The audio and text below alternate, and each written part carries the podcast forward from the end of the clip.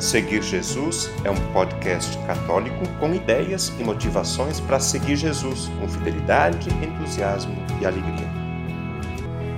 Eu seguirei, eu irei for o Senhor. No dia 8 de dezembro de 2020, o Papa Francisco anunciou o início de um ano dedicado a São José. O ano josefino começou então no dia 8 de dezembro do ano passado e vai terminar no dia 8 de dezembro deste ano de 2021. A data para fazer o anúncio do Ano de São José foi escolhida porque comemora os 150 anos da declaração de São José como padroeiro universal da Igreja. Essa declaração foi feita pelo Papa Pio IX no dia 8 de dezembro de 1870. Francisco lembra que os papas anteriores aprofundaram a mensagem contida nos poucos dados transmitidos pelos evangelhos para realçar ainda mais o papel central de São José na história da salvação. Pio IX declarou São José padroeiro da Igreja Católica. Pio XII o apresentou como padroeiro dos operários. João Paulo II como guardião do Redentor. E o povo costuma invocar São José como padroeiro da boa morte.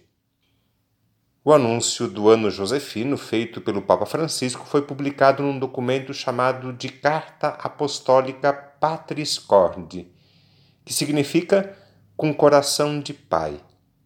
O objetivo da carta, segundo o Papa, é aumentar o amor por este grande santo para nos sentirmos impelidos a implorar a sua intercessão e para imitarmos as suas virtudes e o seu desvelo. Vamos ouvir um breve pronunciamento do Papa. Ieri è stata pubblicata una lettera apostolica dedicata a San Giuseppe, che 150 anni fa è stato dichiarato patrono della Chiesa universale. L'ho intitolata con cuore di padre. Dio gli ha affidato i tesori più preziosi, Gesù e Maria, e lui ha corrisposto pienamente con fede, con coraggio, con tenerezza, con cuore di padre. Invochiamo la sua protezione sulla Chiesa in questo nostro tempo e impariamo da lui a fare sempre con umiltà la volontà di Dio. A carta anunciando o ano josefino começa assim: Com coração de pai. Assim José amou a Jesus.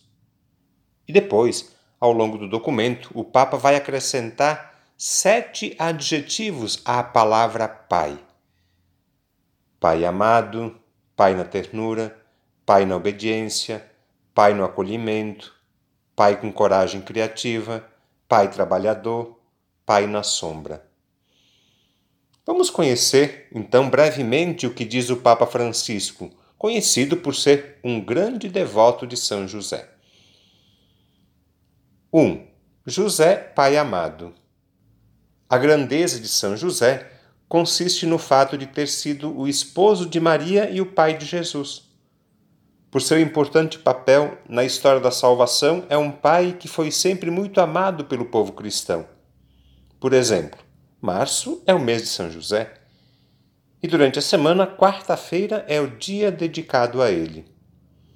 A confiança do povo em São José está contida na expressão ite ad Joseph, que faz referência ao período de fome no Egito, quando o povo pedia pão para o faraó e ele respondia: Ide a José e fazei o que ele vos disser. Esta frase está no livro de Gênesis, capítulo 41, versículo 55. Aqui na Igreja Matriz de Anarrec, nós temos uma linda imagem de São José com Jesus adolescente e com a inscrição Ite ad Joseph. 2. José, Pai na ternura. Jesus viu a ternura de Deus em José. A vontade de Deus, a sua história e o seu projeto passam também através da angústia de José. Assim, ele nos ensina que ter fé em Deus inclui também acreditar que ele pode intervir inclusive através dos nossos medos, das nossas fragilidades, da nossa fraqueza. Nos ensina também que no meio das tempestades da vida, não devemos ter medo de deixar a Deus o timão da nossa barca. Por vezes queremos controlar tudo, mas o olhar dele vê sempre mais longe. 3. José, pai na obediência. Deus revelou a José os seus desígnios de salvação por meio de sonhos. Na Bíblia, os sonhos eram considerados um dos meios pelos quais Deus manifestava sua vontade. A obediência de José, mesmo com dúvidas e dificuldades, salvou Maria e Jesus dos perigos que ameaçavam a vida da família de Nazaré.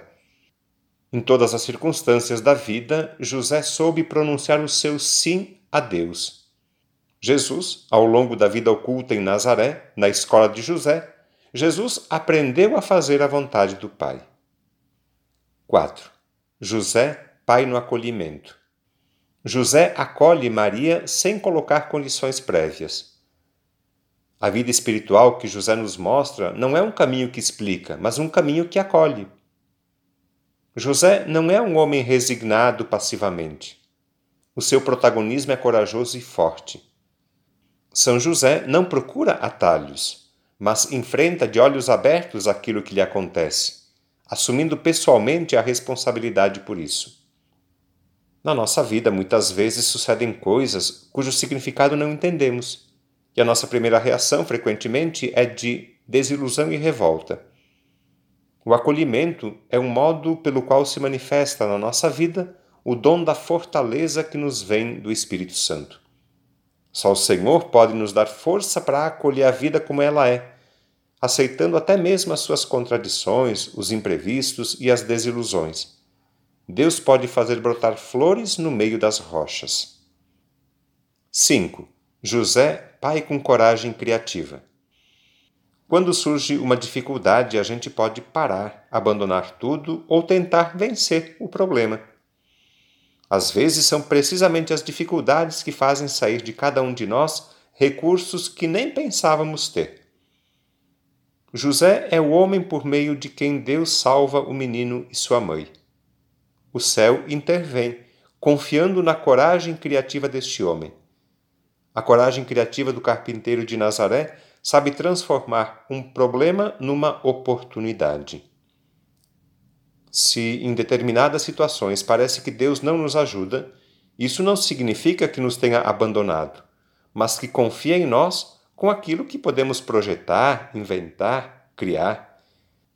Confia na solução que podemos encontrar, com coragem e criatividade. 6. José, pai trabalhador. São José era um carpinteiro que trabalhou honestamente para garantir o sustento da sua família. Com ele, Jesus aprendeu o valor, a dignidade e a alegria do que significa comer o pão fruto do próprio trabalho. O trabalho de São José lembra-nos que o próprio Deus feito homem não desdenhou o trabalho. Neste nosso tempo, em que o trabalho parece ter voltado a constituir uma urgente questão social e o desemprego atinge por vezes níveis impressionantes, é necessário tomar renovada consciência do significado do trabalho que dignifica e do qual o nosso santo é patrono e exemplo. Peçamos a São José Operário que encontremos vias onde nos possamos comprometer até se dizer: nenhum jovem, nenhuma pessoa, nenhuma família sem trabalho. 7. José, Pai na sombra. Para Jesus, José é a sombra na terra do Pai Celeste. Guarda-o, protege-o, segue os seus passos sem nunca se afastar dele. Em certo sentido, diz o Papa, estamos sempre todos na condição de José, sombra do único Pai Celeste e sombra que acompanha o Filho. Em seguida, o Papa faz uma bonita reflexão sobre a paternidade. Diz o Papa: Não se nasce pai, torna-se pai. E não se torna pai apenas porque se colocou no mundo um filho mas porque se cuida responsavelmente dele. Sempre que alguém assume a responsabilidade pela vida de outro, em certo sentido, exercita a paternidade. Ser pai significa introduzir o filho na experiência da vida, na realidade, não segurá-lo, nem prendê-lo, nem subjugá-lo, mas torná-lo capaz de opções, de liberdade, de partir. O mundo precisa de paz, rejeita os dominadores, isto é, rejeita quem quer usar a posse do outro para preencher o seu próprio vazio. Rejeita aqueles que confundem autoridade com autoritarismo, serviço com servilismo, confronto com opressão, caridade com assistencialismo, força com destruição. Um pai sente que completou a sua ação educativa e viveu plenamente a paternidade apenas quando se tornou inútil, quando vê que o filho se torna autônomo e caminha sozinho pelas sendas da vida, quando se coloca na situação de José, que sempre soube que aquele menino não era seu, fora simplesmente confiado aos seus cuidados. O Papa termina a carta nos convidando a rezar, implorando de São José a graça das graças, a nossa conversão. Que São José interceda por nós, então, por nossas famílias e por toda a Igreja. O conteúdo deste podcast está disponível na internet em diversas plataformas. Cito algumas para você conhecer e escolher: Google Podcasts, Spotify, Apple Podcasts, Anchor e Deezer. Convido você a se inscrever num desses canais para ouvir outros conteúdos já produzidos, compartilhar nos grupos com familiares e amigos e também receber as próximas publicações. Eu lembro que o podcast Seguir Jesus tem duas publicações por semana.